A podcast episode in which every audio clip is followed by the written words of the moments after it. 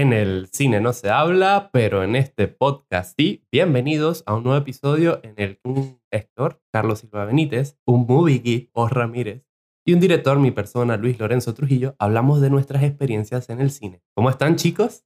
Venimos dispuestos a hacer lo que no hemos logrado en los últimos dos episodios contigo. Con una caja de sutil y todo. Puro pañito aquí. Eso no va a pasar.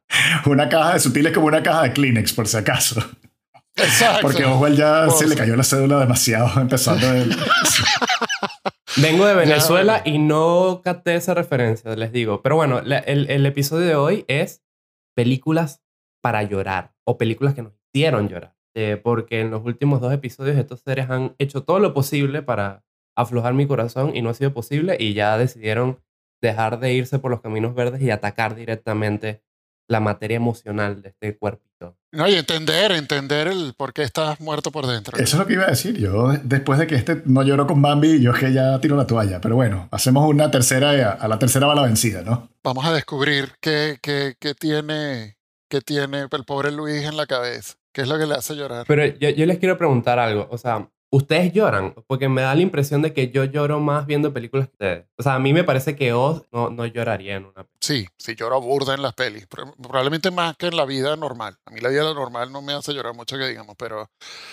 Pero sí, porque hay, hay varias vainas. Eh, yo las categorizo como que está obviamente las películas que te hacen llorar por X porque el tema es muy fuerte o lo que sea, o o chamo, a veces cuando hay una especie de, de, momento así que lo puedes llamar cine, verga, a veces se me salen las ganas de eso, ¿sabes? Pero eh, sí, sí, lloro O sea, como una emoción hacia arriba y una emoción hacia abajo.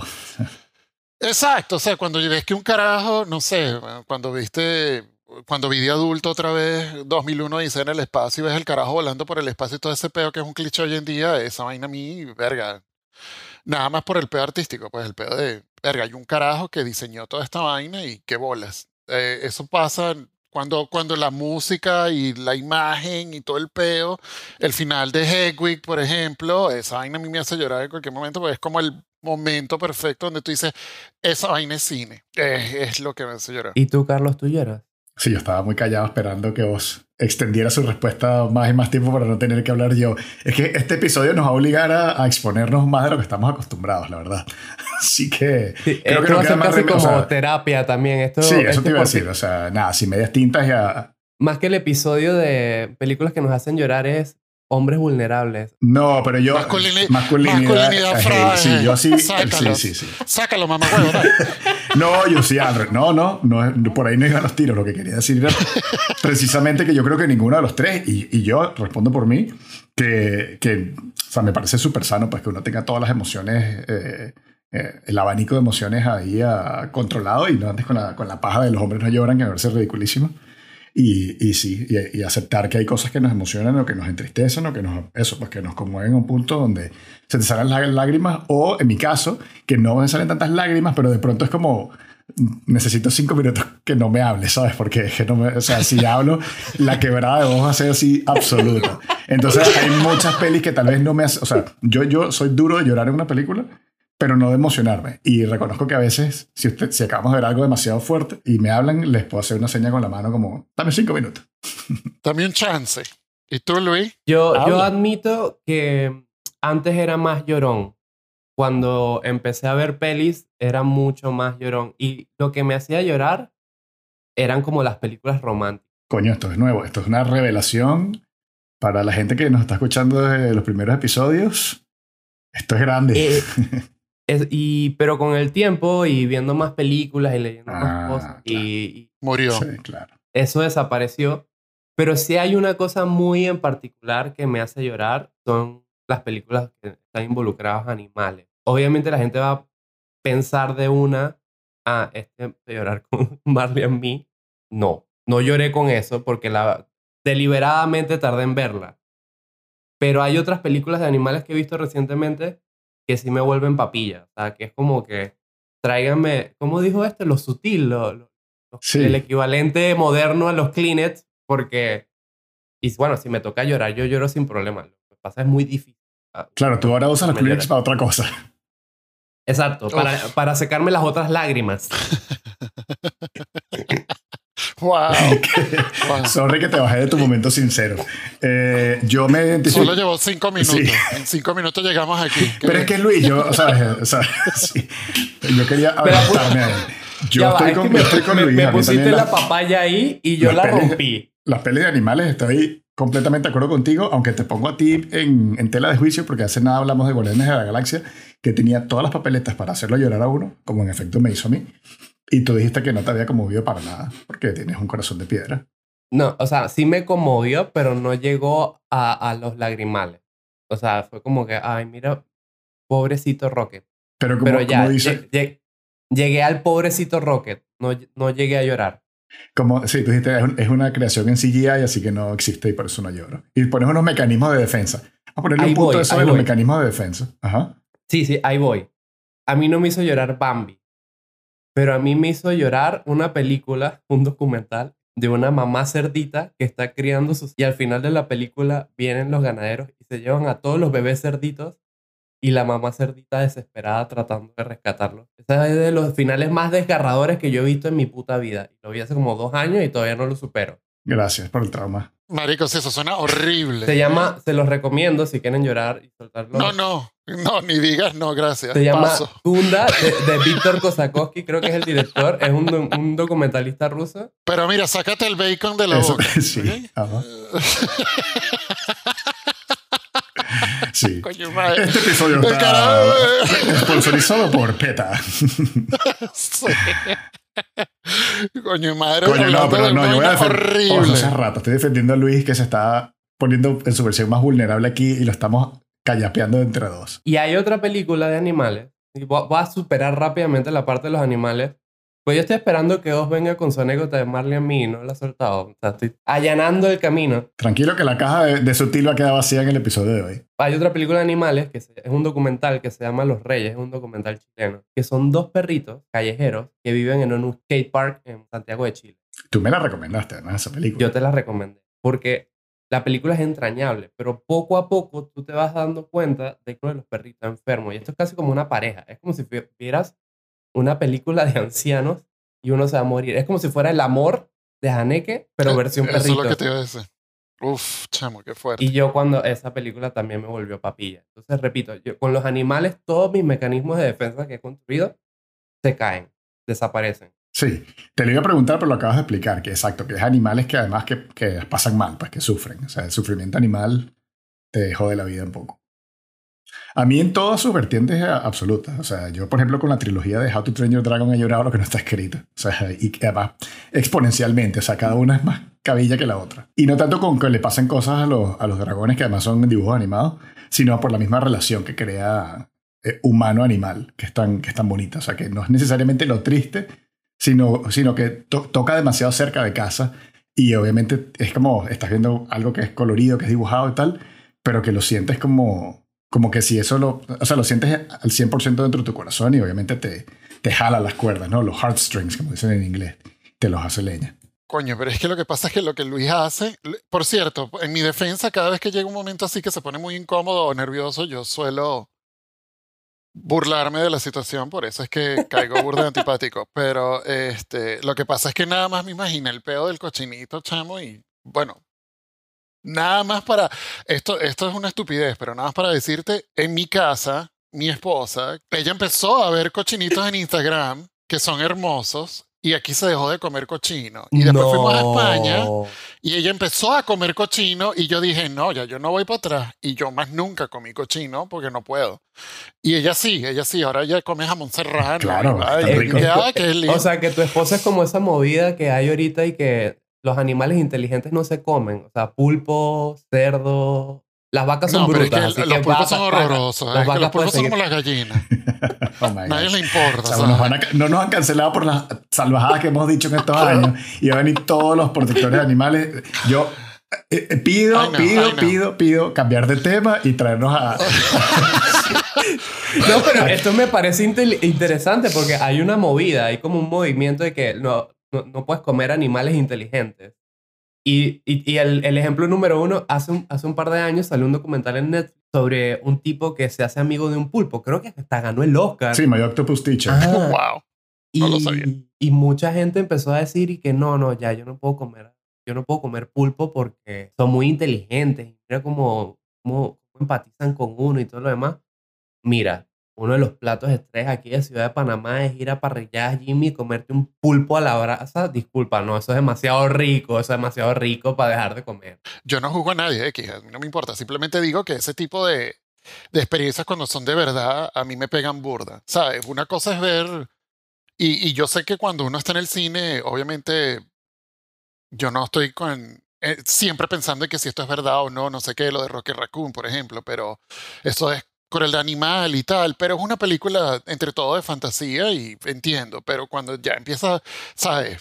El ejemplo más grande eh, fue el, el documental de las orcas en SeaWorld. Y que quién necesitaba ver un documental de que en SeaWorld las orcas viven como una mierda. Nadie, pero todo el mundo que Dios mío y que, ah, wow. y que obviamente es un acuario de mierda para un pescado que es 10 veces más grande que cualquiera y que lo tienen encerrado en un hueco y se comió un poco de entrenador. Yo quiero ver a esa horrible. gente eh, dejando de ir a Disney cuando vea cómo tratan a Mickey Mouse. Exacto, que lo tienen ahí congelado allá arriba. Este, ah, no, ese es el pana que lo hizo. Os, ¿no te has mojado con una peli de animales que te haya hecho llorar o que te haya emocionado? Hachiko, por ejemplo.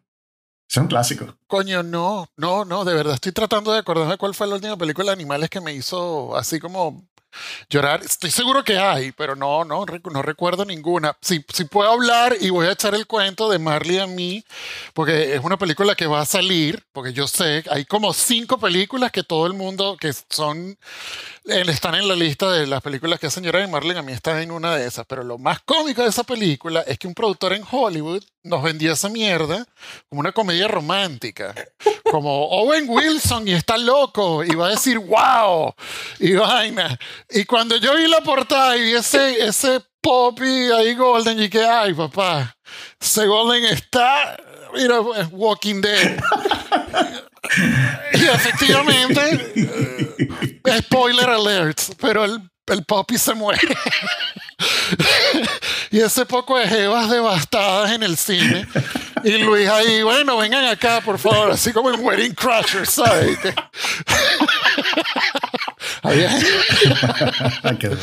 vengan, vengan, yo las yo las Yo la ayudo a consuelo, yo superar la voy el a Poppy. consolar, sí.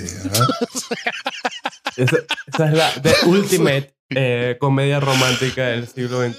Sí, sí, coño, es que tuve, marico, en serio, por favor, vean el tráiler, es en serio, le ponen una, una eh, va a ser suspicaz, chistosa, jocosa, y la Wow. y que no, no, no, no, sí, no, no, no, ay, no venga joder con tu, con tu huevo, nada, está matando animalitos. ay. Y el año pasado vi una peli que es como la respuesta a Marley and Me, pero en vez de que se muere el perro, se termina muriendo la jeva.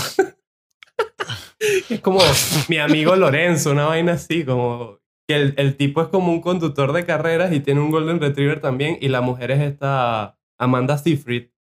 Y, y el, el perro es el que se da cuenta de que la mujer está como con una enfermedad terminal. O sea, como que en la siguiente película similar matan al tipo o al, Wow. o al hijo, qué sé yo. Pero cada vez que hay un perro siempre hay una tragedia de por medio esa vaina a mí me cabrea Para, los que somos más sensibles, que no, o sea, no tanto sensibles, sino como que somos más alérgicos a ver películas de llorar, de aquí vamos sacando un buen, un buen listado de películas que evitar a toda costa. Empezando Pero ¿sabes por el fucking documental ese que... Es que, Sí, chamo, no, bueno. nos condicionó Sí, demasiado no. el episodio de hoy. Luis, te Sí, eso de grandes ligas. Pero os dijo algo que me llamó mu- mucho la atención, como esas cinco películas que la gente ve y llora. Marley and Me, de La vida es bella, está la de En busca de la felicidad con Will Smith. Yo, si la vi, Y The Notebook, que yo nunca le he visto, pero The Notebook todo el mundo, ay Dios mío, pero esa porque la gente ya- llora con The Notebook. Ay, no sé, si la viste, ¿Tú la viste, deberías saber. No, no he tenido el placer de verla. No, yo sí la he visto porque está esta Rachel McAdams y me parece que es una de las actrices más bellas de Hollywood, pero ¿por qué va a llorar ahí?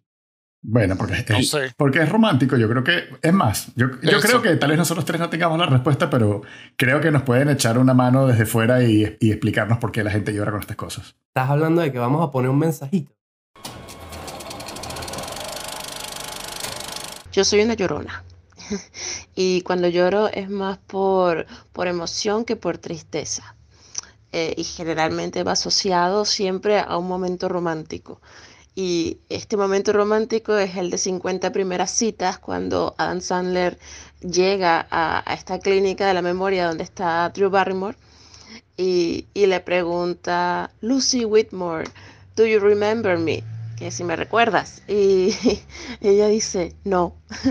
Ese momento a mí me medio parte el corazón porque tú te enteras de que nunca ella lo va a recordar.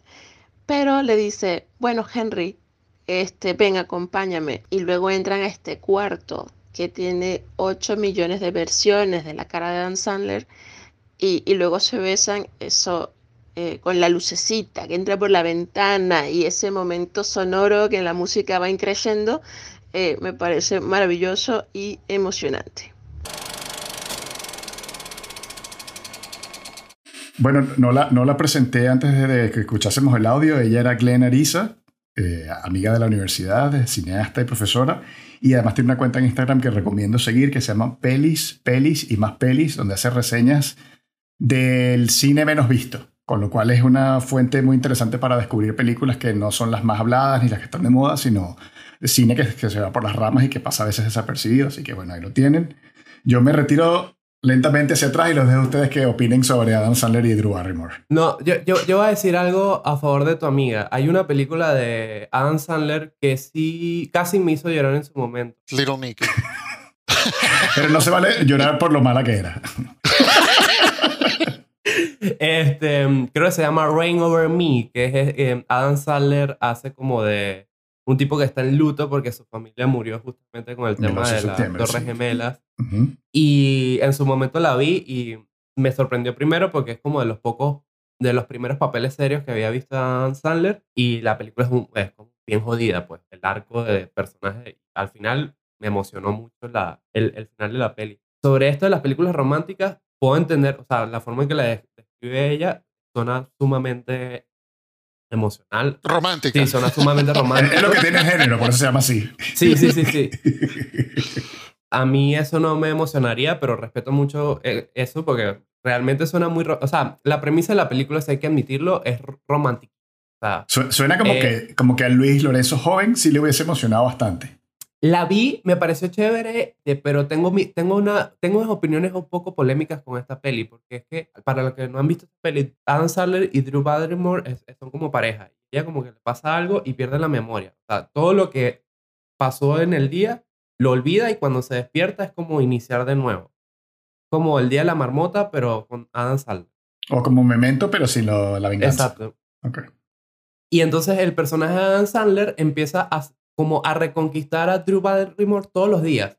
Pero mientras más pasa el tiempo, es mucho más jodido la vaina, porque entonces Drew Barrymore creo que tiene como dos hijos con Adam Sandler, después se van a vivir como en un barco, no sé, empiezan a pasar muchas vainas y cada vez es más difícil justificarle a la Jeva, hey, soy tu esposo, te preñé dos veces, estamos viviendo en un barco. Entonces, suena sumamente romántico todo el esfuerzo que hace el, tipo para reconquistarla y, explicarle tu condición, pero a mí me parece medio cringy el sentido de que la vaina es como un secuestro, de buscarte una mujer sin memoria. Le, le, hiciste un videocassette, le explicas cinco minutos, después tienes toda la parte chévere de ella y después se vuelve a dormir y no, no hay peo, o sea, porque si tuviste un peo al día siguiente lo olvidó, el día anterior lo olvidó. La, la película tiene unas vainas muy, muy, muy raras, pues, pero entiendo de que resulte romántica en el sentido de que un hombre anegado todos los días trata de reenamorar a su mujer. Ahí le doy el voto a... ¿Qué opina Oz? Oz está muy calladito, se le cayó la cámara, se volvió verga. Tengo problemas técnicos, muchachos. no sé qué pasó aquí. Estaba desempacando la película y se, tropezó. Y se murió, se murió todo. No, este... Yo yo nunca he visto esa peli y no tengo en contra nada de, de, de ese pedo, pero obviamente la, hay una vaina que es muy cierta. Hay gente que va al cine con otra expectativa, no como nosotros, y creo que Pablo por nosotros tres. Y hay gente que en su entretenimiento realmente no quiere ver vainas descoñetadas como una mamá cochinito buscando por sus hijos perdidos. Y obviamente los niveles de que va a, a, causar cierta reacción emocional son totalmente distintos a comparado con los tuyos, Luis. Pero este, yo nunca he visto la peli, pero tengo un amigo que se llama Raúl Sojo, que va a decir su nombre en público para que todo el mundo sepa. él también llora con esta película, creo. Él llora con todo lo que hace Dan Sanders, así sea terrible. Le encanta Dan Sanders, no sé. The Wedding Singer es como su película favorita. Oh, pero The Wedding Singer es muy de cuidado. No, no, X, pero X, pero sí, este pedo de, de, romanticismo creo que también entra mucho en, en cuando uno tiene relaciones con mi esposa y vaina, me he dado cuenta de que es una parte importante de su vida y que ella lo disfruta y, y como yo no le digo no a no ver nada, he visto un poco de vainas que en mi vida hubiese visto, pero entiendo perfectamente. Yo también he hecho que mi esposa vea vainas horrorosas, así que. Claro, se compensan. Tú, tú, la traumatizas y ella te romantiza, ¿no? Eh, yo quiero. Este. Pero sí, pero coño.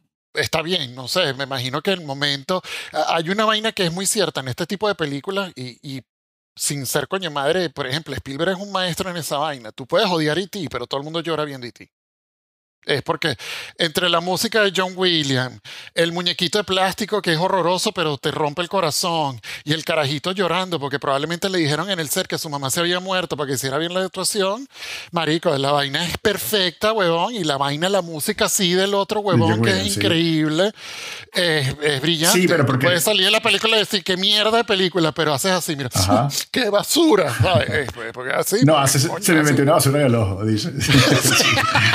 pero Mire, yo no me quiero alejar de la parte romántica porque yo sí tengo una película romántica que cuando la vi me hizo llorar un montón. Anoche la volví a ver para entender un poco qué demonios. Coño, Luis, ¿qué vas a decir? ¿Qué atrocidad vas a traer a la mesa? Menos mal estoy sentado. Sí, déjame agarrarme. Espérate. Esta noche la, anoche la volví a ver para entender qué demonios le pasaba a Luis de hace 10 años. No sé qué verga me pasó, pero pero siento que la película es buena y es ni más ni menos que Los Puentes de Madison de Clint Eastwood. En su momento yo la vi y, no sé, me puse muy triste por esta relación que no se podía consagrar porque está muy explicado las razones de que de uno y otro personaje. Para los que no han visto, está mi amadísima Meryl Streep. Es una italiana, una, una milk en, en Iowa, que, que, está muy frustrada con su vida y de repente llega este fotógrafo de la National Geographic, que es ni más ni menos que Clint Eastwood en su etapa papacito ya llegando a la tercera edad. Y él dice, ay, estoy buscando un puente, ¿me llevas? Meryl Street muy buena y aburrida como está, lo, lleva al puente y ahí empiezan como esta tensión que, que muy sensual. Anoche vi la película y me pareció set dos viejitos ahí coqueteándose de una manera muy elegante y muy set. Ahí abriste la caja de sutil, ¿no?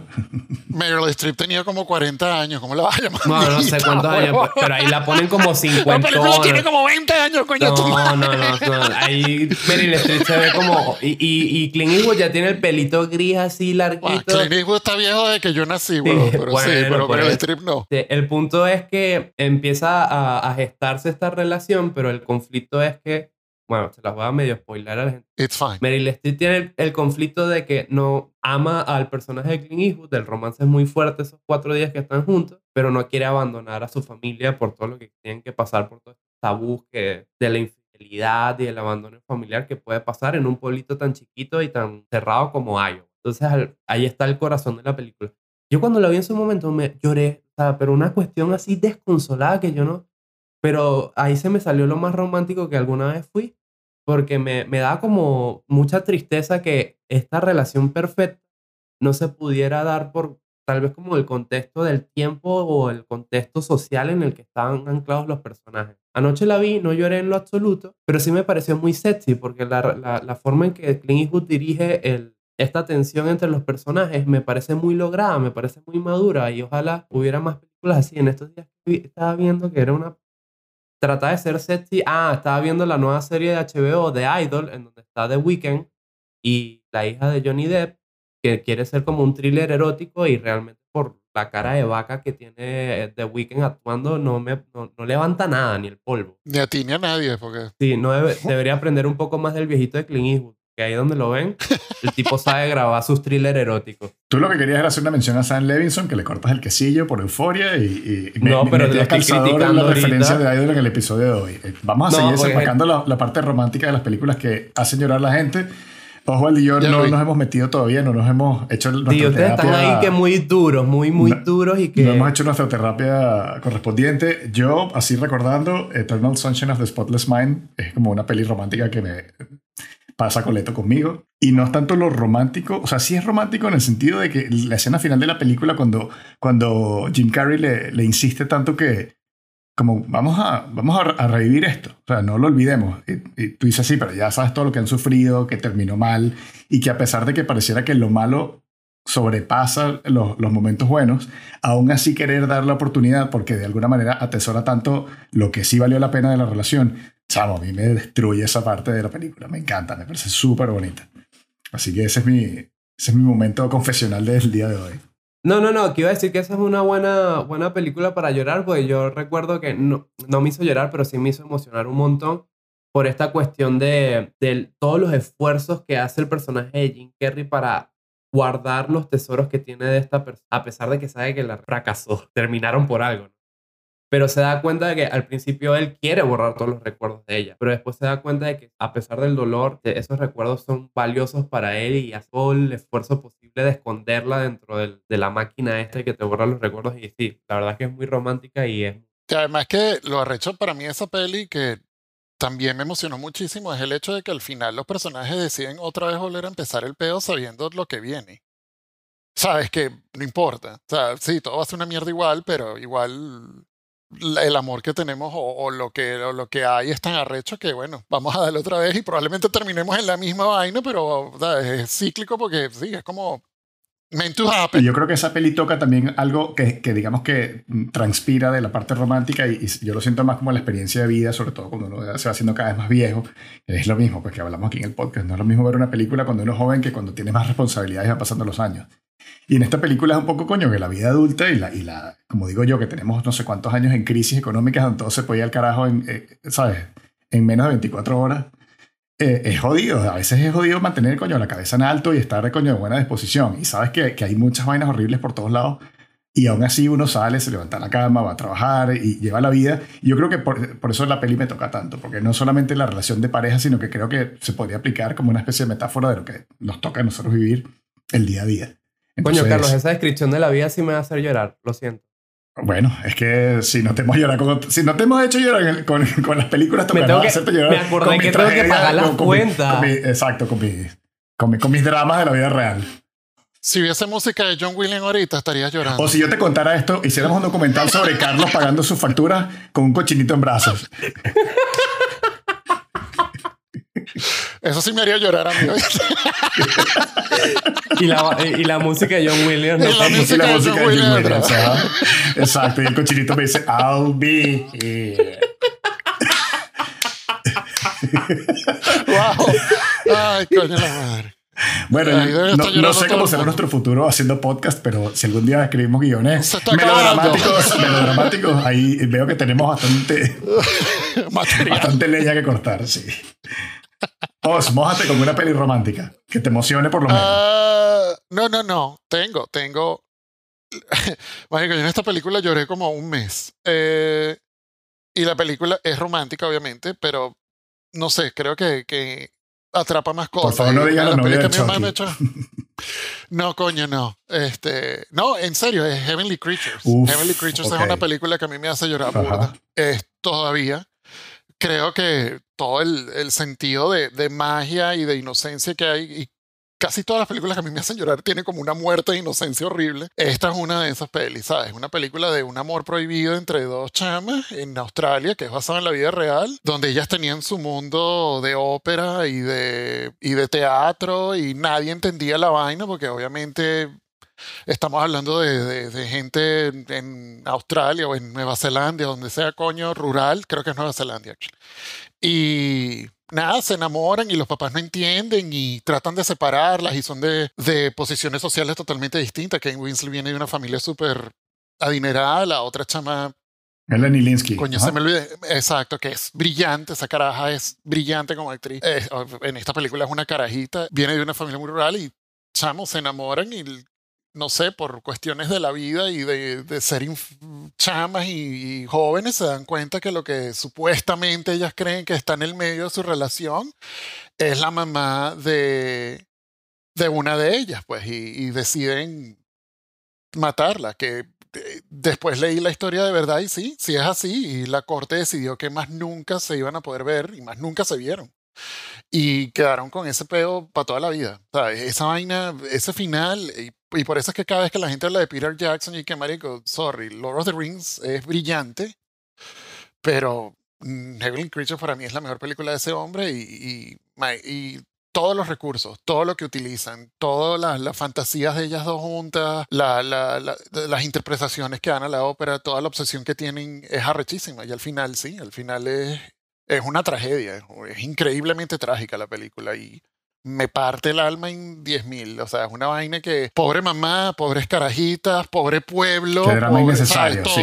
Por, sí, la vaina es por el, todo por el puritanismo se pudieron haber ahorrado tanto sufrimiento. O la ignorancia, sí, sí. Eh, exacto, la ignorancia. Aquí tenemos un, punto que es que cuando, cuando las películas se sienten demasiado cercanas a la vida real, bien sea porque son documentales o porque tocan temas, eso, pasar a la vida real, nos empiezan como a, a tumbar la coraza, ¿no? Sí, Ah, sí, creo que esa es mi parte. Y también está la parte de que las películas románticas que lo hacen llorar a uno eh, realmente son amores imposibles que son imposibles justamente por el contexto social de la época. Ya en la película de Jim Carrey sí es como, coño, yo creo que es una moraleja importante. Eh, trae el debate a la mesa, volver o no con tu ex.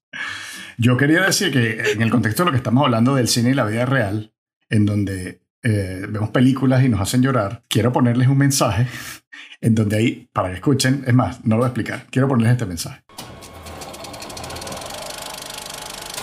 Me reía con la consigna de su próximo programa porque yo no, yo todo lo contrario, o sea, no me gusta ir a llorar al cine, pero tengo unas amigas que incluso eh, ponen en Netflix hay como un código entre comillas escondido que si pones Tearjerker te lanza playlist de todas películas para llorar, puñal al corazón y ellas dicen que son espectaculares porque lo llaman la economía de la lágrima. Si tienen cosas para llorar por otros temas, ponen la película y lloran todos los temas de una vez. Así que nada, te mandamos un abrazo. ¡Wow! The more you know. The more you know. Mientras se recolocan las mandíbulas en su sitio, les digo que escuchamos a María José Valle, mi prima, que nos manda ese saludo, eh, además subiendo a un avión de Argentina a Chile. Lo, lo envió justo antes de, de subir el avión. Y, y, nos dio, bueno, un, nos abrió un mundo de, de, de luz y color que yo no conocía sobre la economía de la lágrima. Me parece demasiado gracioso de gente que, que utiliza el cine como una especie de lubricante emocional para, soltar todo el peo que tiene dentro. Bueno, la terapia es gratis, ¿no? Por lo menos en... Bueno, no, Netflix son como 10 dólares si los pagas, pero igual es mucho más barato que tener un terapista. No, pero ahora, ahora tengo la, la curiosidad y que cuáles serán los códigos que más se adapten a nuestros gustos y ponerlos. Pero me parece interesante lo que dice María José de al final los lagrimales son una tubería y a veces tienes que destaparlo. Me parece válido que lo hagas deliberadamente viendo una película para llorar. Probablemente si vas al oftalmólogo con algún peo de la, de la vista te, te manda así el código de, de Netflix que mira, vete esta vaina y te destrancas. O te ahorras el oftalmólogo y pones el código en Netflix, te sale seguramente más. O sea que si no, si no nos canceló la gente de PETA, nos va a cancelar la Sociedad Española de Oftalmólogos. ¿Qué arrecho? No, pues, sin entrar en ningún tipo de, de, de, de, sexismo aquí, pero estoy seguro que Netflix debe tener como que la información de que mujeres de entre 23 a 32 y la vaina debe ser los, los tear jerkers, como le llaman María José, y criminal verga, la vaina de asesinos en serie, porque aparentemente eso es lo, las mujeres están Y la vaina es terrorífica porque todo es sexo contra el sexo opuesto, pero la, y que Ted Bundy, la vaina, y te quedas, ok.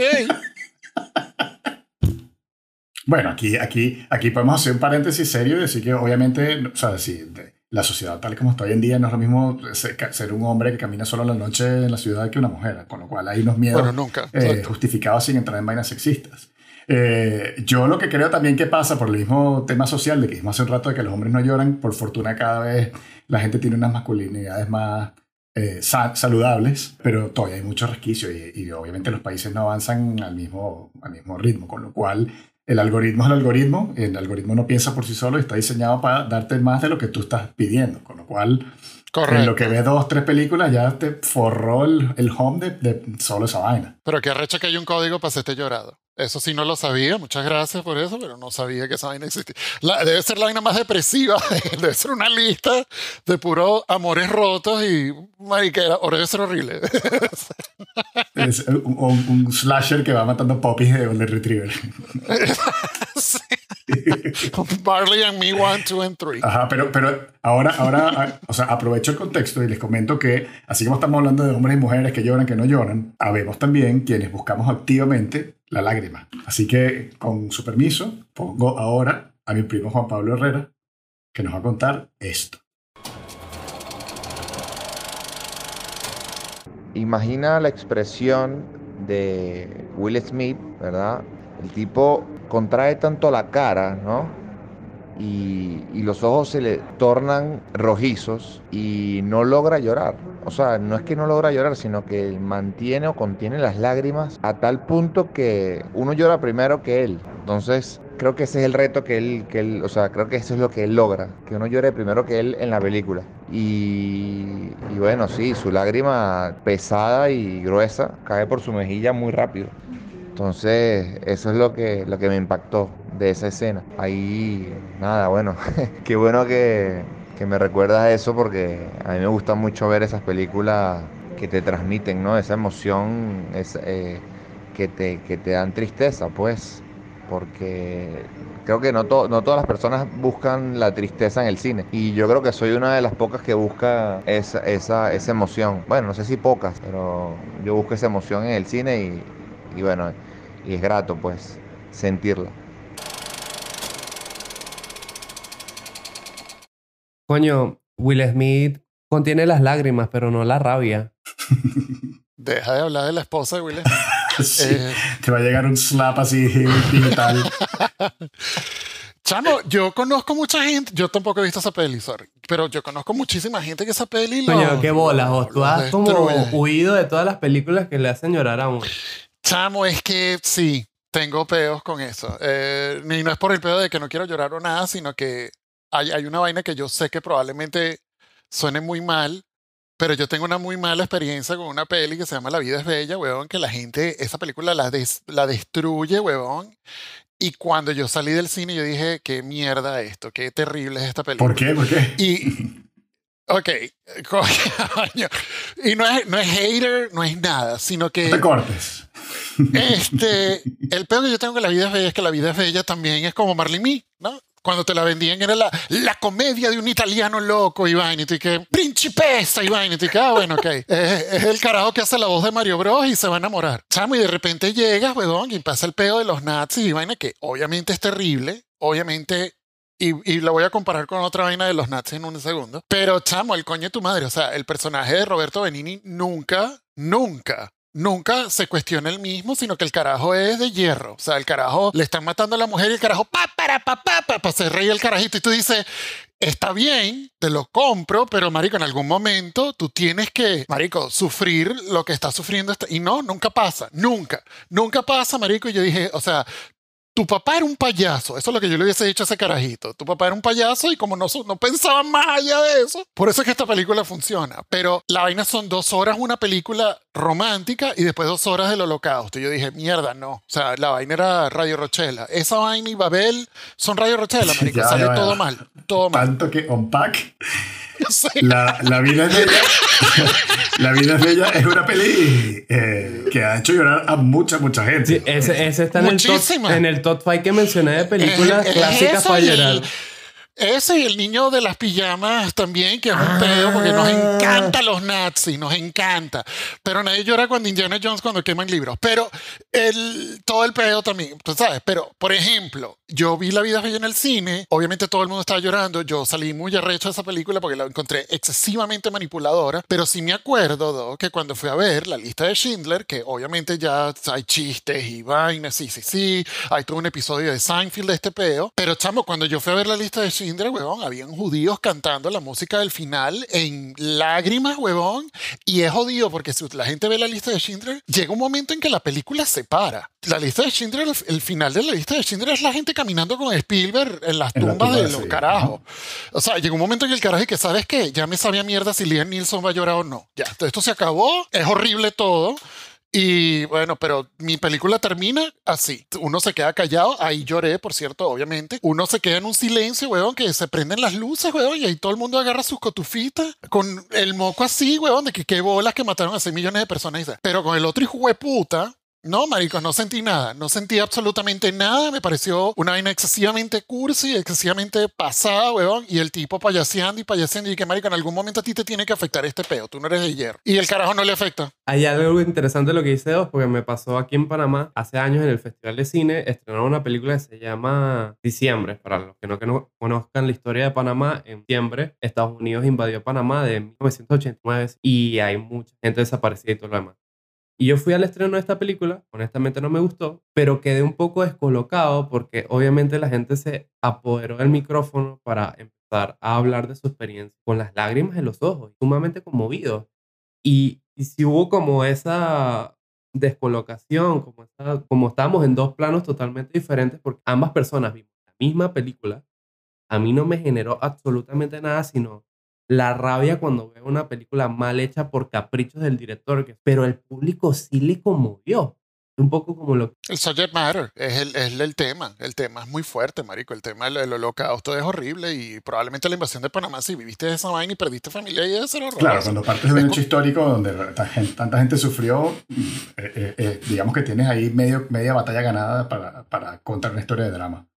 Exacto. Y con eso hay un nivel muy jodido para agregar, Carlos, ya te voy a hablar, pero es porque eso, eso lo puedes mal utilizar como director, chamo. Cuando tienes un hecho histórico tan jodido. Es doble filo, por supuesto. Es como que o, o, o echamos la vaina como es, o Michael, me vas a manipular con esta mierda porque obviamente es horrible, ¿sabes? Es como que. Pero bueno. Yo creo que o sea, ah. hay, hay, el tema de las películas que te hacen llorar, o sea, todas, en el fondo, de quienes hacen las películas quieren hacer llorar a su público. O sea, tú partes de la idea de que, de que un director, cuando cuenta una historia en un género, quiere jugar con la, con la caja de herramientas de ese género para hacerte sentir lo que el público va buscando. ¿Sabes? Si vas a una película de terror, quiere asustar a la gente y, no, y asustarlos desde los jump scares baratos hasta que se vaya a su casa con un sentido de dread que le dure toda la vida y le joda para siempre. Y si es una comedia, porque la gente se mee de la risa viéndola. En el caso del drama, nosotros, por, o creo que nosotros tres eh, montamos como una pared cuando sentimos que, la, que, que, el, que, el, drama ya no se justifica por sí solo, sino que hay una, una intención expresa de subir el volumen a 11 y llora, ¿sabes? Llora porque sí, porque te voy a meter, como dice Oso, una banda sonora de violines en, ¿sabes? En notas eh, menores y, y ponerte todos así los elementos más manipuladores para que llores. Dicho esto, volviendo a la vida es bella, yo creo que sí es efectivo, yo creo que sí es una peli que conmueve, porque tal vez tú eres consciente de que la peli te está manipulando asquerosamente por lo que tú dices, porque el payaso deja de mostrar eh, eh, unos matices que una persona en la vida real... Eh, Señores, ustedes no están viendo las caras de vos mientras Carlos está tratando de defender lo indefendible. No, yo no, pero que está bien. Yo, me estoy riendo de ti, weón, que estás cagado de la risa ahí, weón. Pobre Carlos explicando. No, no, son unos No hay manera de hablar cine serio en este podcast.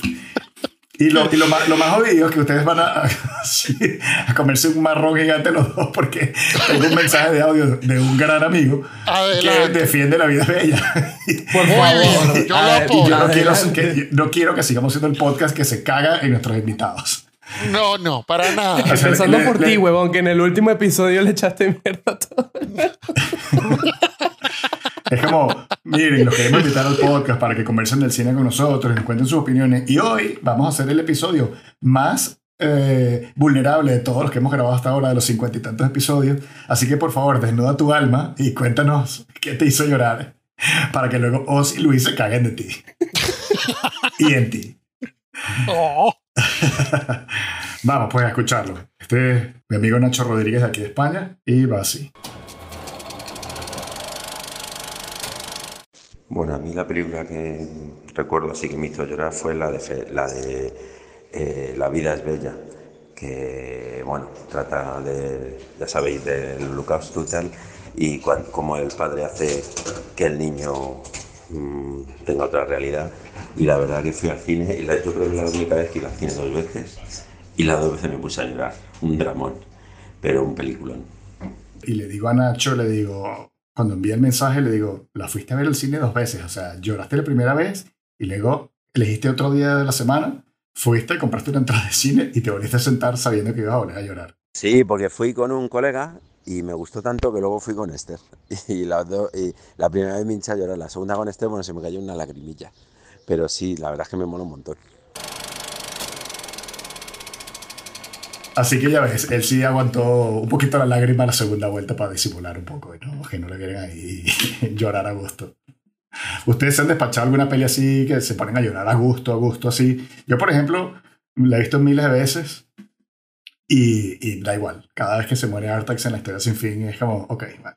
Esta es la parte en la que limpio mis lágrimas y me, hago un cleansing en mi cuerpo. Mm, estoy pensando de... Um, una película que tú tenías una ronda rápida y me adelanto y que cuál fue la película que más papilla me volvió, o sea, que más me puso a llorar inconsolablemente. Y yo no sabía nada de esta película. Rara vez como que llega una película tan, tan, tan ignorante, tan virgen al visionado, porque era como uno de estos ciclos de cine francés que se organizan aquí en Panamá y se llama Declaración de Guerra de Valerie Doncelli y es como una pareja joven que a su hijo le diagnostican un tumor cerebral. Toda esa vaina me metió en un hueco así que yo estaba en Cinépolis Multiplaza viendo la película y yo no sabía ya cómo, cómo taparme, o sea, pues estaba llorando de una manera que era... ¿Pero te, te hizo llorar o simplemente te deja como mal cuerpo, como que no, no, me triste? hizo llorar, me hizo llorar. Ok. La- así cuando lloras, así que la cara se te figura. Sí, y tal, ok. te pone Llora feo, llora sí, feo, sí, pues, que- llora feo. Ajá, que Ugly hay mocos y Y que hay moco y hay baba y tú no sabes si es baba o pues- moco lo que te estás limpiando, una mezcla de los dos o es, Pues sí. eh, eh, la, la- la- la- la triple combinación, lágrima, moco y baba, cuando salen esas tres cosas, tú sabes que tú lloraste de verdad. Feo, lloraste feo Sí, en una güey. Entonces, bueno, yo, yo admito que yo saqué la triple, la, la trifecta con esa película. No sé ustedes si han logrado sacar una trifecta en una película, pero yo, yo digo aquí la trifecta.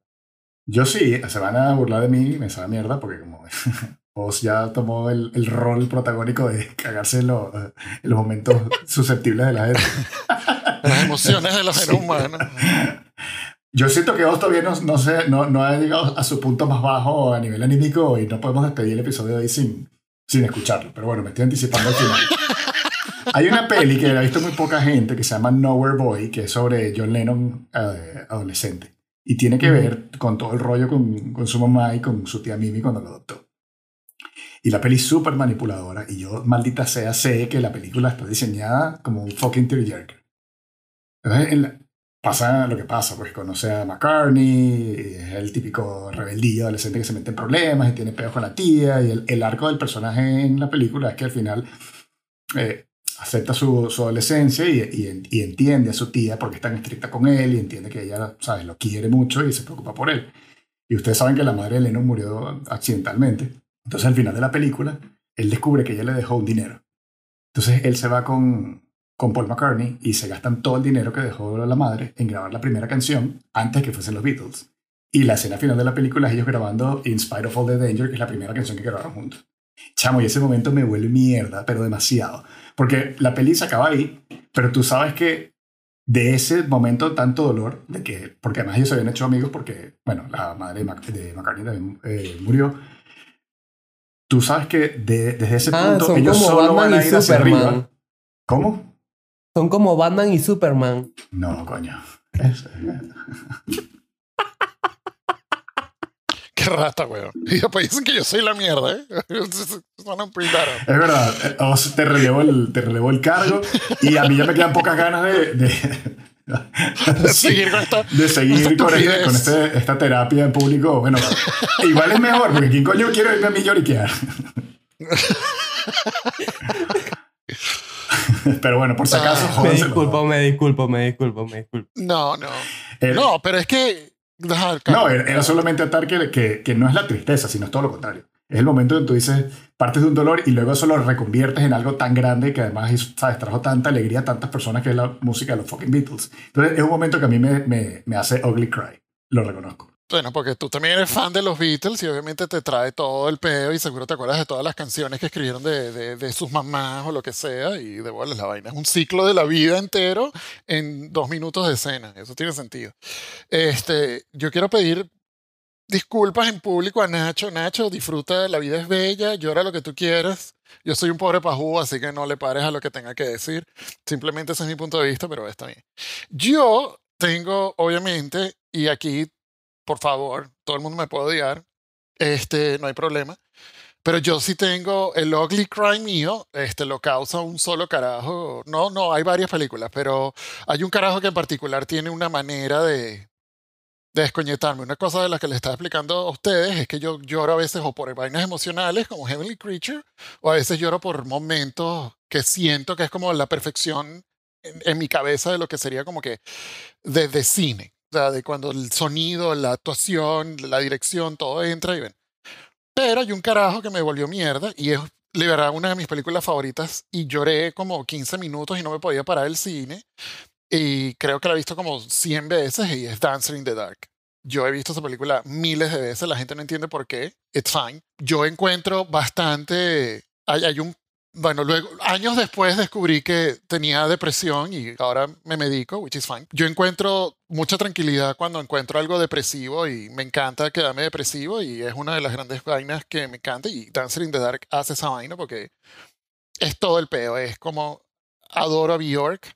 Obviamente jamás sabía que Bjork iba a actuar en una película como esta. Adoro el soundtrack de la película y adoro toda la parte técnica de la película. Es una de las pocas películas que se grabaron en mini DV. Ya esa vaina no existe, ya ese formato ni... Yo creo que ni Luis lo vio. No, no, no, Este, anécdota, anécdota. Mi primer corto lo grabé con mini DV. Yo también. Eh, qué arrecho. Y sí, la película es un peo. Y yo he tenido, o sea, no he tenido peos con la gente, pero la gente me dice, qué bolas, esa tipa es una estúpida. Que, y yo, que perfecto, es totalmente. Es más, la película causa una rechera en la gente increíble. Pero a mí me trae una paz interna porque, no sé. No te hace este, sentir que no estás tan solo. Que alguien más está pasando por una vaina así horrible. Pero mira, yo creo que esta Sí. película tiene la- te hace llorar, creo que por las dos cosas. Porque primero la película te mete en un hueco emocional muy particular, pero también tiene esta cuestión de virtuosismo cinematográfico también, por la manera en cómo maneja el género del musical, que yo creo que justifica mucho ese, ese, esa, esa trifeta llorona de eh, lágrima, moco y baba. Y además que creo que es uno de los finales más coño de madres que yo conozco en el cine, ¿sabes? O sea, es una vaina que tú dices, coño. Se, marico, el pánico y que sabes que esto puede ser más coño de madre y clank, ¿sabes? Y, le- y tú que, ah, bueno, ese, ese final, es- gracias. ese final Eh, es no, solo como, no solo que se muere, sino cómo se muere. exacto. Y, y que y no y se acaba el sonido. Que es como se acaban los musicales de la que la caraja le encantan. Obviamente está todo linkeado. Obviamente, y, y la puta cámara sale por el techo, como ella dice. Que, que bueno, cuando tú ves que la cámara se va y que, no, sí, pendeja, pero esto es horrible. Este, más todo el peo de, eh, coño, de verdad la música de la peli es arrechísima. Me encanta esa vaina. o- y bueno, obviamente después hubo todo el pedo emocional de que este carajo, obviamente Lars von Trier aparentemente es burda emocionalmente abusivo, que tiene todo el sentido porque las películas del carajo son, tienen que mamar a todo el mundo. Hasta, hasta el carajo que guinda las luces tiene que estar mamado al final de la película porque es imposible, ¿sabes? Es, es una vaina que las películas del carajo son, sí, sí. ah, ¿Qué diferencia hay con esto en, en, en la vaina con Rey Rochela? Coño, no sé. No sé por qué me conecto más con esto que no. Creo que es más como. Yo creo que él tiene una, una capacidad de como hacer la vaina demasiado real. Como que esto es demasiado real con una inocencia que no existe. Porque los personajes de Lars von Trier tienen una inocencia que la vaina es casi que de niñez. Eso es lo que hace rechar a la gente. Que tú ves la mano del guionista. Totalmente. Tú dices, él está haciendo esto a propósito por- porque en su inocencia se van a que- meter en, un- en un hueco Ah, sin eh, saberlo. A mí no me pasaría. un ejemplo, personaje muy ingenuo, hay un personaje muy ingenuo y todos son unos lobos. Sí, Eh, Exacto. Que por ejemplo Exacto. recuerdo la, la con la Nicole Kidman, el personaje Sí, Dogville. Kidman es muy, sí, Dogville. Muy Pero en ingenuo. esa es diferente porque el coño madre lo voltea al al, final voltea, sí. Ojo, la Jeva sufre horrores. Ujú. Pero después la Jeva dice que, ¿sabes cómo es la huevona? Ajá. Mátalos a todos. Sí. Pero hablando sobre esta recomendación, pongo otra que a mí me emociona mucho y la vi recientemente. Este, um, hice como un ciclo de, de estos documentales, que es el documental de Nick Cave and the Bad Sea, eh, One More Time with Feeling, este, de, de Andrew Dominic. Este, um, este documental es particularmente jodido porque mm, justamente el hijo de Nick Cave eh, murió como en unas circunstancias muy particulares. No, se sabe si se suicidó o se tiró, se, se cayó de manera accidental en un acantilado, qué sé yo. Entonces, si tú ves la película sin saber esta información, tú sabes que hay algo raro, o sea, que Nick Cave está sufriendo. Pero como yo soy muy fanático de esta banda y estaba muy al tanto de esta noticia y hay, inclusive hay un disco muy bueno que es Skeleton Tree y hay otro que se me olvida el nombre que viene que aborda este tema de manera muy directa. Tú estás viendo el documental y tienes la garganta así agarrada, así como las bolas así arriba, lo más arriba que los has tenido. Inevitablemente yo me emocioné viendo esa peli porque él poco a poco se va abriendo, va abordando más el tema de la muerte de su hijo y, y, y, me metí en un hueco. Y entonces esa peli me, me, siento que es como el, el mismo efecto de... Siento que hay una diferencia, y, y, no, no, no, no para mal, sino que hay una cosa que sí quería mencionar. Marico, yo siento que los documentales juegan otro papel más arrecho porque yo creo que hay una conexión ya de realidad que yo no siento con las otras. Yo cuando estaba haciendo la lista de las pelis, me di cuenta de que las películas que a mí me han, más mierda me han vuelto fuera de Dancer in the Dark son documentales. O sea, Dear Zachary es. Yes, ya estaba en mi lista y de hecho dije tragedia. esa película y no la iba a mencionar, pero. No, yo sí la voy a mencionar. Si ustedes quieren descoñetarse la vida, porque la gente siempre me dice que las películas tuyas descoñetan la vida y que no, las mías son todas falsas. Esta mierda sí te descoñeta la vida. Te descoñeta en dos capas, porque te descoñeta para, para mal y para bonito también. No sé Exacto, o sea, obviamente la vaina tiene una belleza increíble, pero el precio que paga es muy alto. esa, esa, esa, vaina es, es, es, que no, ni siquiera quiero hablar de qué es, Yo sí, porque, bueno, si Luis no vaya a la cañoreos. es pesada, es pesada, esa peli es pesada. El director de Dear Zachary, que no recuerdo ahora cómo se llama, tenía, tenía su mejor amigo que murió abatido por la, por la esposa. Y el, y, el amigo dejó un bebé entonces el director de la película hace una película para que ese niño conozca a su padre. Pero se llama Dear Zachary. De hecho es en la carta de un padre a su hijo, creo que es el subtítulo del documental. Entonces él, él, parte del documental como diciendo, bueno, Zachary, eres un bebé hoy, pero cuando crezcas, eh, seguro que vas a crecer con una idea de tu padre que tu madre te va a contar que mató a mi mejor amigo y yo quiero que escuches mi punto de vista. O sea que ya el planteamiento de la película empieza muy sentido y muy foco up. Pero claro, él cuenta en el documental lo que estamos diciendo. Que él tenía a su mejor amigo, que crecieron todos juntos, que la tipa lo mató, todo ese pedo. Y, y luego, en la, la, segunda mitad de la película, si mal no recuerdo, se convierte como, como en un drama de, de, cortes y de juicios porque los abuelos, o sea, los padres del, del muerto, eh, como que entablan una lucha legal por adoptar al, al, bebé, porque la madre era, bueno, una impresentable. Y entonces la película termina convirtiéndose pues, en, como en una carta de amor hacia, hacia la familia y, y cómo la gente se, se, quiere, se quiere tanto, ¿no? Entonces, te vuelve mierda por un lado por la primera parte que está fucking triste y después la otra parte que es tan conmovedora te termina de rematar. Es como cuando te atropellan y retroceden para, para que quedes pero flat en la, en la, en la acera. Sí, sí, la película es un camión de emoción, marico, y esa vaina sí, eso tiene mucho peso y eso, que, que las emociones que están ahí son de verdad, ¿sabes? No es actuado, no es nada. Y eso no le estoy, no le estoy quitando el, el, peso a lo otro, pero, pero sí, los documentales tienen un peso increíble. Además que también los documentales reflejan mucho la, la realidad social que uno vive día a día en donde esté, ¿sabes? ese fue uno de los tantos documentales que dije, wow. Y el otro que Carlos sabe, porque yo no sé si yo se lo mostré a Carlos o no, pero es Sick, que es, marico, es, un viaje muy descansado Ah, ok, pero Sick es un viaje muy descoñetado en, en, chamo, en entender la vida de alguien que toma decisiones que primero no se parecen en nada a las tuyas, pero ¿por qué las toma? Sí, que es la vida de Bob Flanagan, que era un artista ah, de performance. En ajá, que es un artista de performance que también me hizo llorar un montón. Eh, eso es gente, esa gente que básicamente eh, utiliza su cuerpo para hacer arte y vaina, y no voy a entrar en qué es arte o no, porque eso es estúpido, pero lo que hace este carajo es increíble. Pero el carajo sufrió de una enfermedad de mierda que era que tenía los pulmones llenos de flema, huevón, hasta aquí. Y el carajo supuestamente tenía que vivir hasta los 14 años y vivió como hasta los 45 o 50. Y el carajo se vuelve súper masoquista y te explica todo por qué. O sea, porque el, el carajo, eh, o sea, y hay imágenes que se te quedan en la cabeza para toda la vida. El carajo hacía un show en Nueva York donde se martillaba eh, con un clavo el, el pene en una tabla, huevón. Y, o vainas así que a mí, me, primero a mí esa vaina me encanta. Siempre, Carlos siempre ha sabido que estoy desconectado en la cabeza. Pero en el contexto, la vaina es arrechísima porque, marico, el, el tipo te dice, yo tengo que yo tengo que controlar lo que me duele, porque esta enfermedad me está comiendo, huevón. Y lo ves la vida del carajo, chamo, y cómo se lo consume y cómo se está ahogando en vida. Y cómo el carajo de verdad trata de vivir y no puede. Y el carajo lo que deja es un legado de arte arrechísimo, que para mucha gente le volaría el coco el arte que hizo el pana.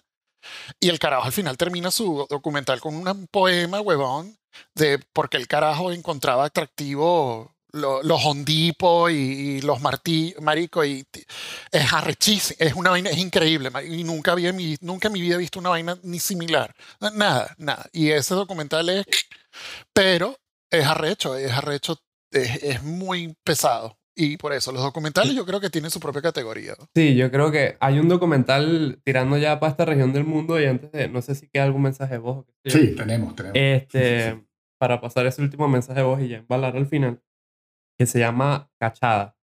Son unas mujeres en El Salvador que son como vendedoras. Ya, nos reímos porque antes de empezar a grabar, dijimos, Luis, por favor, trata de decirle que la gente más o menos haya visto, ¿sabes? No, es que esto... esto no, no película, tesis estudiantiles de Honduras, o sea, y, nada en contra de los estudiantes universitarios hondureños, pero bueno, salió la referencia. Bueno, bueno, inevitablemente, el, el, el chivo siempre tira para su monte, qué sé yo. Entonces, estas son unas vendedoras ambulantes que todas están en un contexto de violencia doméstica. Y las mujeres, para lidiar con esta situación, crean como una especie de, de compañía de teatro para crear una obra sobre sus vidas. Pero mientras están en los ensayos, tú también ves un poco su, su, el, el contexto familiar. Es sumamente jodido. Y al final de la película, presentan la obra con los hijos ahí viéndolos y hay como una mujer que dice como, bueno, yo hubiera deseado mil veces no haberte tenido porque te tuvo en un contexto muy particular y el, el, el peladito está viendo la obra. Esto es lo irónico. A mí no me hizo llorar esta peli. Me emocionó, no me hizo llorar. Pero todas las personas que le enseñó esta peli, ahí como que... yo ya yo ando escuchando la reseña y estoy a punto por mi llorar. no, no, la película... No, y a mí me emociona un montón porque hay unos momentos también muy de, de catarsis femenina muy bonito cuando ellas están ensayando y van montando la obra.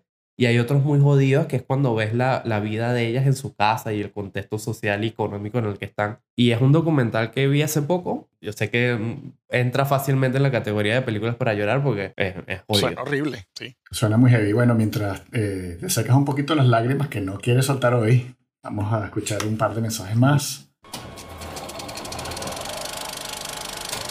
Pues resulta que Juan Pablo y yo un fin de semana por ahí en los 2000 cortos eh, estábamos medio fatigados en las casas tal y Juan Pablo me dice, coño mira, ¿por qué no nos vamos para el cine y vemos cualquier vaina? Le digo, vale, sí va. Total que le pregunto, bueno, ¿y qué vemos? Y me dice, no sé, pero sé que hay una película nueva de Will Smith este, en cines y tal. Eh, vamos y vemos esa. Le digo, vale, perfecto. Will Smith no sabe que eso es acción, corredera, tiroteos. Digo, eso es fija, fino. Dale, vamos y la vemos. Sin saber ni qué era la película, nos vamos para el cine, compramos entradas, cotufas, tal, y nos metemos a la película. Coño, entonces arranca la película, ¿no? Y yo digo, bueno, primero que el tipo no se veía como normalmente se ve en cualquier película. Y, y anda con el niñito para arriba y para abajo. Y empieza a tener problemas con la esposa y la esposa no sé si era medio drogadicta, alcohólica, depresiva, algo, total que empieza a tener problemas, no sé qué tal, y se separa de la mujer, pero se queda con el niño y tal. Obviamente ya con esta explicación ya saben que es en busca de la felicidad. Y total que nosotros ni saber qué película era esa. Y empezamos a vernos y dice, bueno, está en un drama de locos. Y bueno, ¿en qué momento empieza aquí? No sé, el momento en el que secuestran al niño y empieza la acción. Y nada, que pasa eso y nada, que pasa eso. Y claro, la historia se empieza a desarrollar y entonces él bueno, empieza que anda vendiendo las famosas cajitas de, de aparatos médicos y se le pierde una y termina en el baño del subway con el chamo.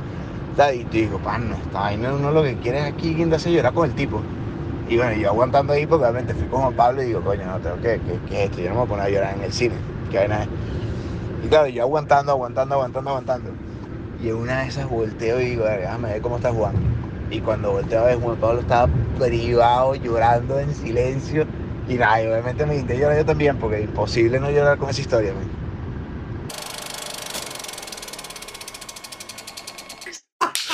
¡Ay, marico! ¿Qué? Marico, genial. Sí, eso. Uy, marico. Lo que nunca esperábamos era películas que te hacen llorar, pero de la risa.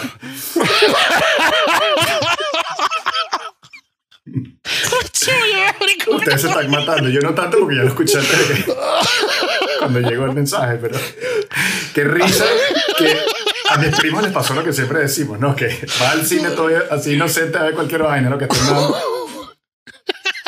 Ya va, marico, que yo me estoy recuperando, weón. La gente pensará que este podcast es editado, pero esta vaina es casi en vivo y no habíamos escuchado esta vaina. weón. Chamo, lo mejor, lo mejor es el pedo de, no, en cualquier momento se ca- capturan el carajito. Y empieza la acción. Lo que no es tener ni la más puta idea, weón. Ay, chamo, madre, en Venezuela esa mierda pasaba cada rato. Mira, pero Por usted- eso es que la gente se mete en unos peos. Ustedes estaban privados, no sé si lo escucharon, pero pillaron la parte que Javi dice que le estaba aguantando porque, claro, fueron él y Juan Pablo. De, El primo, sí, no, sí. Yo era aquí delante de mi primo. y volteé a ver al otro ahogado. sí, sí, claro. Todo el mundo, no, no, no, no. Y el otro carajo en llantos ahí, weón, con su cara de sutil ahí, ¿viste? Qué bueno. Genial ese cuento. Para la gente que es así, también se puede ir con, una, con unos lentes de sol al cine, por si acaso, ¿no? Chamo, qué risa. Pero weón. qué, qué mariquera, ¿no? O sea, es- yo, yo he pasado por eso y que, bueno, no voy a voltear mucho porque capaz que alguien está llorando o no Ay, quiero por voltear Dios. porque yo estoy llorando. Y que, o sea, al No, pero ¿sabes qué a puede pasar? Que se te y- activa por la empatía, porque es como, como el bostezo, ¿sabes? Que los científicos dicen que, por ejemplo, detectan cierta eh, inteligencia ani- animal con, con, por, la, por la empatía. Y, por ejemplo, creo que si, si un mono te debe bostezar, como que le, le bosteza también, y eso es una, una señal inequívoca. Y está claro que si tú ves a alguien que está viendo una película contigo, ya con los ojos aguados, ya como que te empieza a picar así un poquito la lagrimita también. Es que ese fue el, el problema de tus primos, que no era Will, no era Liam Neeson, era Will Smith. O sea, esa Claro. vaina nunca se convirtió en Teque. Eso. Ah, qué bueno ese cuento. Genial, genial. Buenísimo, buenísimo. Vamos con el último audio del día. Bueno, sin pensarlo mucho, así de entrada, eh, una película, o sea, un, mejor dicho, una escena que a mí siempre me, me emociona mucho es eh, la escena en That Thing You Do cuando los personajes escuchan su canción en la radio por primera vez. O sea, a mí me parece ese momento súper emotivo está súper bien llevado, por, es súper emocionante y, y- y alegre. A mí me, me encanta y creo que tiene, tiene mérito el hecho de que no es al final de la película, que normalmente las escenas que nos conmueven suelen ser en el desenlace. Y bueno, eh, ese fue- eh, tengo muchos otros ejemplos, pero ese es el primero que me vino a la cabeza ahora mismo. Bueno, este último audio que le dimos play sin hacer la presentación, Ricardo Riera, que ha estado invitado en otras ocasiones aquí en el podcast, amigo de la, de la casa, sorprendiéndonos con, con lo que comentó. Yo feliz de que haya enviado ese audio porque validó lo que yo dije hace un rato de John Lennon, así que gracias Ricardo por darme ese espaldarazo, que los momentos musicales son muy conmovedores. No, yo no he llorado tanto con los Wonders como tú, pero, pero sí reconozco que, que, las escenas que son tan alegres te pueden hacer llorar también, y eso creo que no habíamos pisado mucho esa, esa parte de la conversa de hoy. Sí, además que es bastante única esa escena. Eso, eso de verdad que ni se me hubiese ocurrido que esa película hubiese salido en esta conversación, así que bienvenido. Me parece que es, muy buen anexo a todo lo que se ha hablado. Y para cerrar, me parece fenomenal por lo que estás diciendo tú, Carlos, que no es nada más dramones y, y tragedias lo que nos debería hacer llorar. A veces es emoción, es alegría y me, me encanta que esa sea una de las escenas que más recuerdo. Oiga, ya para terminar, la última película que les hizo llorar, pero así rápido. Yo voy. Y fue un estreno reciente de Movie, la película más triste que he visto últimamente, que estuvo nominada a los Close de Lucas Don. Yo la última no recuerdo, pero tenía tres más que las menciono muy rápido, que son Coco, que Coco me, me tumbó mi, mi, odio de Pixar que tenía tanto tiempo y, y, reconecté con el estudio porque me rendí ante Coco.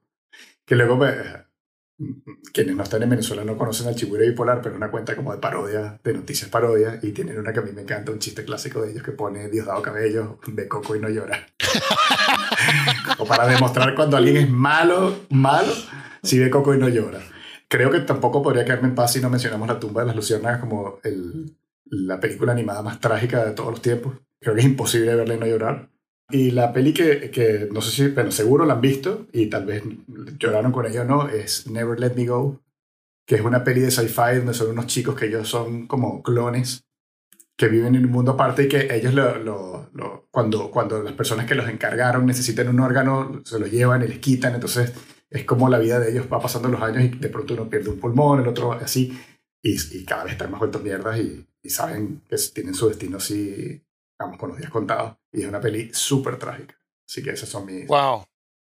No la he visto. Ok. Lo voy a ver. Apúntatela con la del cochinito. Si te lanzas un double feature hoy domingo así divertido. Yo tengo dos cosas que voy a mencionar antes de irnos. Y una no es una película, sino una serie, pero voy. La última película que me hizo llorar y la historia es bien jodida se llama Audrey and Daisy. Y es un documental de Netflix, que fue cuando Netflix empezó a hacer contenido propio que es básicamente la historia de dos chamas en Puebla, en Estados Unidos, que son chamas de bachillerato que se involucran con unos carajos mayores, obviamente hay alcohol, obviamente se las violan y lo graban y lo ponen todo en Facebook y una de las chamas se suicida. Y después todo el peo de cómo Twitter y toda esta mierda horrible, todo el mundo le cae encima a las carajas, de que son putas, obviamente, porque así funciona la vida, y cómo básicamente la justicia protege más a los chamos que, que a las víctima, sí. Y todo el peo y todo el juego de la policía con los chamos y que porque cómo le vamos a descoñetar la vida y el futuro a, estas, a estos doctores del futuro, X. Y lo más jodido es que yo me entero de la película porque Tori Amos hizo el tema. A mí me encanta Tori Amos de toda la vida. Obviamente también Chivasa, ella también fue víctima de una violación. Y nada, pasa el documental. El documental me hizo llorar tristísimo. Y la sobreviviente se convirtió en una vocera de toda la vaina. Pero en plena pandemia, en el 2021, la caraja se suicida después de tres intentos, a pesar de que supuestamente estaba sana. Y cuando me enteré de la noticia, la vaina me devastó. De verdad, fue la vaina más devastadora que, no sé, eh, fue horrible. Fue una vaina horrorosa. La pobre chama no aguantó.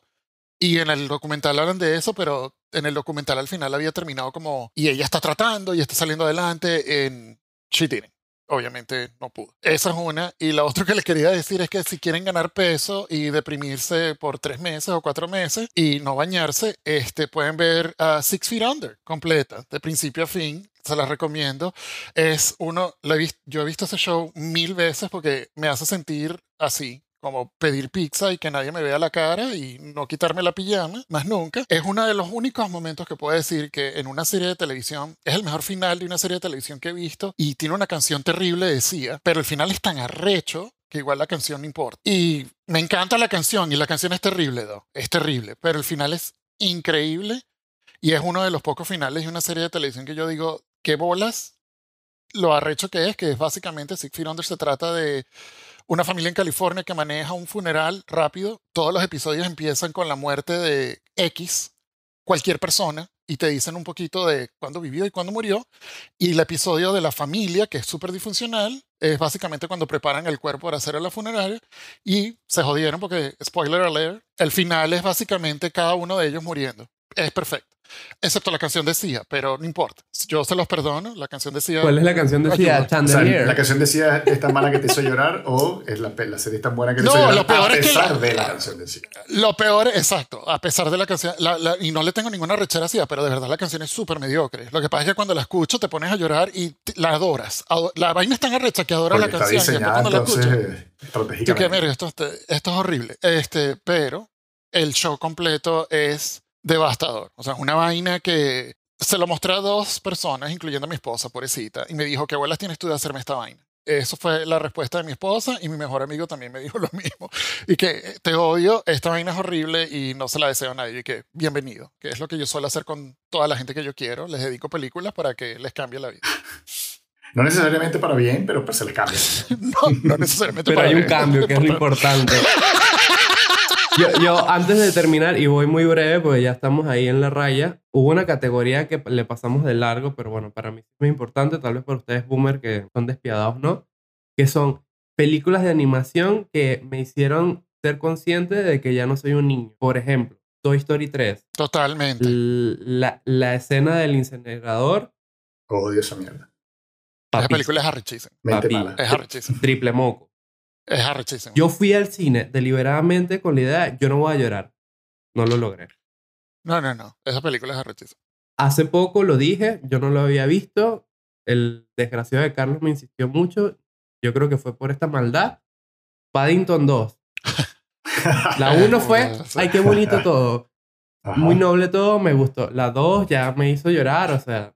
Y fue Pero gracioso porque ¿Cuándo? ¿Cuándo? ¿Cuándo? Recréalo. Ah, al el final con todo el este. tema ¿Cuándo? de la- del, del, del tío, del El abuelo. tío. Eh, y fue gracioso porque unas semanas antes le había pe- puesto a mi novia cachada, la man se puso a llorar y yo así impertérito, o sea, no, no pasó nada. Puse Paddington 2 y, que te- y, me, y me puse a llorar y mi novia, ¿qué, qué bolas tienes tú? Me pones este documental salvadoreño que me volvió la vida mal, pero si te pones a llorar con esta película del oso animado, bueno, así es la vida. Las lágrimas no tienen control. Por ahí viene Y- Paddington 3, así que prepara. Y en Perú. Y- Paddington en Perú. Sí, sí. ¿Te acuerdas? Él es un, él es un oso peruano. Ok. supuestamente. Mierda, Y- debe ser horriblemente trágica. Ah, ¿tú Sí, no has visto Paddington? Eh, Oz. Lo- una, la vi la una nada No, más, no, y me no, parece no. arrechísima. No, no, tienes que ver. Ve, la ve- segunda, ve a la. 2. Porque Mm. cuando salga la 3 vamos a hacer reseña de ese episodio. Y bueno, ya eso es todo. Bueno, yo creo que por fin nos hemos mostrado como unos hombres vulnerables. Tienen sentimientos que lloran y hacen llorar a los demás. Eh, nos disculpamos si fuimos... Toscos, toscos con tus gustos, toscos. No, no era la intención, solo es que a veces el chiste está ahí y, y uno lo, si uno no lo rompe, eh, Empiezan a cortar cebollas alrededor de uno, entonces tampoco era la idea aquí llena de. de- Eso. de Hay una premisa que rige mi vida, que yo a veces, yo se lo digo, yo a veces prefiero perder un amigo o una novia que perder un chiste. Por eso es que estás solo, Luis. Ahorita Por eso es que estás solo haciendo este Luis podcast. debe, por debe eso- tener en su casa el sofá más cómodo de todo Panamá. Y bueno, no sé si quieren agregar algo antes de ya despedir. No, que vean muchas vainas y que lloren con todo. Con todo. Cuando yo era carajito lloraba hasta con el retorno del Jedi, hasta cuando mataron a Freddy Krueger en Nightmare on Elm Street. Ah, Así que ahora con cuando todo. sale la canción de los ebooks de lo mala que es esa canción. Exacto, exacto. No, nada, bueno, un poco lo- recordar por qué nos gusta tanto el cine, que nos, que nos emociona para tantas cosas y que, y que, bueno, dependiendo del estado de ánimo en que uno está, a veces uno va a buscar precisamente algo que te haga distraerte del tiempo presente y, y meterte en algo escapista. Pero otras veces también buscas un poquito esa conexión humana y saber que si te sientes mal, pues que no eres el único, que hay otra gente que pasa por algo parecido o peor. Con lo cual lloras mucho viendo la película, pero después sales y dices, bueno, pero yo no estoy tan jodido como los de esa película, con lo cual me da un poquito más de fuerzas para, para ir a trabajar mañana. Y, y creo que eso es lo bonito, que siempre hay un poco para todo y, y nada, y sobre todo tener estos espacios luego para, para contarnos las cosas, tratar de hablar con sinceridad y luego exponerte pues, a que te destruyan tus sentimientos del- delante de tus amigos y delante del público. Y bueno, si llegaron aquí con las lágrimas o no en su rostro, por favor comenten en la casilla cuál ha sido la película que más les ha hecho llorar y por qué. Y por último, recordarles que, bueno, en el cine no se habla, está disponible en Spotify, Google Podcast, Apple Podcast y otra aplicación de podcast que ustedes utilicen. También estamos en YouTube, pueden seguir, se pueden suscribir al canal, le pueden dar a la campanita para que se enteren cuando publicamos un nuevo episodio. Comenten, den like, digan cualquier atorrancia, porque es importante para nosotros. Y sin más nada que decir, les recuerdo de que en el cine no se habla, pero en el podcast sí, nos escuchamos dentro de poco.